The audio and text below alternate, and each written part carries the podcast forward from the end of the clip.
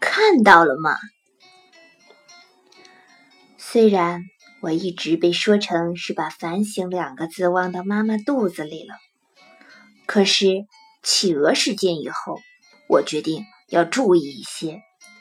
当看到什么令人吃惊的东西时，我会好好看仔细，再表示惊讶。这件事发生在一个晚上，我做完电视节目的深夜彩排后，从 NHK 坐车回家。那已是凌晨四点钟左右了，路上几乎没有什么车。我坐在 NHK 为我准备的出租车上，闭着眼睛平息彩排带来的兴奋，以便回到家后可以倒头就睡。当时。我住在自由之丘，出租车过了目黑车站，奔驰在目黑大路上，红灯亮了，车子停了下来。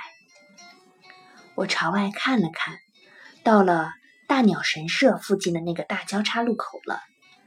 现在那里变成了立体式路口，下面也可以行车，所以看起来并不是很大，但以前。还是一个平面大路口，我随意朝前面望了一眼，突然发现那边有一个巨大的银色飞行物，即便在黑暗中也看得十分清晰。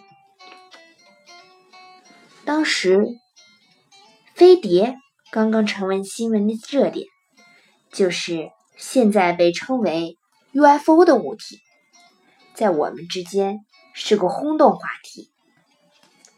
我刚想哇的叫出来，但突然想到了企鹅事件中那令人伤心的打击，于是决定仔细观察一下，再吃惊，就把脸贴到了车窗上。但我没有打开车窗。虽说如果打开窗子，那个物体整体的大小啊什么的都能够看清楚。可是我却不敢开窗。现在想来是很不科学的。不过当时我听说会从飞碟上走下来，穿着银光闪闪的衣服、貌似人类的生物，他们会把地球人抓走。在这一点上，我比别人更加谨慎。我闹出这么多笑话，却没有出什么事故，也许。就是谨慎的缘故吧。我把脸贴在车窗上，仔细观察。那个物体在前方十五米处，银色的，非常巨大。我得出结论：这回我绝对没有看错。这和把黑白花纹的猫看成企鹅，绝对是两码事。于是我小声问司机。你看到了吗？司机也看着前方，说：“看到了。”我把声音压得更低。真是个大家伙！司机静静的看着前方，答道：“是啊。”绿灯亮了，可是车子却没法向前开，因为那个物体就停在交叉路口的正中间。我的心砰砰的跳了起来，心想。真是难以置信。路上非常安静，几乎没有行人和车辆。在静寂的黑暗中，飞碟一动不动地停在那里。我向驾驶席探过身去，问道：“怎么办呢？”司机的口气却不像我这么兴奋。没什么。司机明明看到了飞碟，却不吃惊。这真比看到飞碟这件事本身还令我惊诧。可是，那是空中的飞碟吧？这时，司机才第一次回头看了看我，惊讶地说：“客人，那是飞机呀！”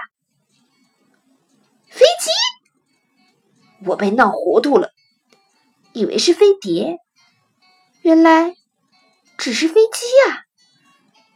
可是，飞机是怎么在大鸟神社的交叉路口安全着陆的呢？新疑问塞满了我的脑袋。附近的房屋和信号灯都没有丝毫损坏，难道飞机可以这么巧妙的临时降落在交叉路口的正中间吗？知道不是飞碟之后，我放心的打开车窗，探出头去张望。的确，仔细看的话，会发现闪着荧光的巨大机翼，但因为机翼实在太大，在出租车后排座位上只能看到机身，所以我误认为那是空中的飞碟。唉，吓了我一大跳，我还以为是飞碟呢。不过能够安全的临时着陆，真是太好了。飞行员的技术一定非常高明。飞机停在路口正中间，这幅画面也真够奇特的。不光我会吃惊，大概任何人见了都会哇的惊叫起来吧。这时，飞机突然动了起来，哇，动了，动了！我大叫起来。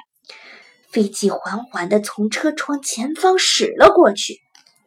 动啦，动啦！我大吵大叫着。飞机平静地说：“那是往羽田机场去。前面不是有一台大吊车吗？那是用来牵引停放飞机的台子的。”哎，我急忙打开左边的车窗去看，确实。飞机停在一个低低的台子上，台子被长长的钢索拉着，在几米远前方可以看到一台大吊车模样的东西。台子非常低，飞机还没有装上轮子，扁扁的趴在台子上，模样甚是滑稽。飞机晃晃悠悠的过去了，出租车开动起来，从窗上还能瞥见银色的机尾。原来。既不是飞碟，也不是临时着陆啊！飞机若无其事的把我送回了家。下车的时候，我向司机道歉说：“不好意思，我看错了。”和气的司机说道：“没关系，也难怪，牵引大吊车和飞机之间隔了那么远，挺让人吃惊的。”我一边朝屋里走去，一边仰望天空。昏暗的天空中看得见几颗星星。我有点难过。这不是因为自己又闹出了笑话而感到惭愧。我难过的是，那不是飞碟，也不是飞机临时着陆，只是飞机被拖着前行罢了。我伤心的上了床。突然想起一个不久前听过的故事，觉得很好玩，于是有一个人笑了起来。故事发生在北海道，一家人正在屋里吃午饭，突然从走廊上闯进来一头大象，家里所有人都以为这是在做梦，于是继续吃饭。大象把地板踩得咯吱咯吱响，眼看就闯进屋子里了。这时，大家才想到这不是做梦，扔下饭碗从后门逃了出去。大象虽然进了屋，但房子太小了，它磕磕碰碰的踩穿了木地板，撞坏了门框，自己也寸步难行，在无法动弹的状况下被抓住了。这到底是怎么回事呢？原来附近的马戏团失火了，这头大象逃了出来。他慢悠悠地晃来晃去，后来肚子饿了，于是跑进了那户人家，希望找点吃的。这是一个真实的故事。连这样的事都可能发生，可是我每次大惊小怪，却总是自己弄错了，真不知该说什么好。我自言自语着，心里的难过渐渐消失了。不知不觉中，我睡着了。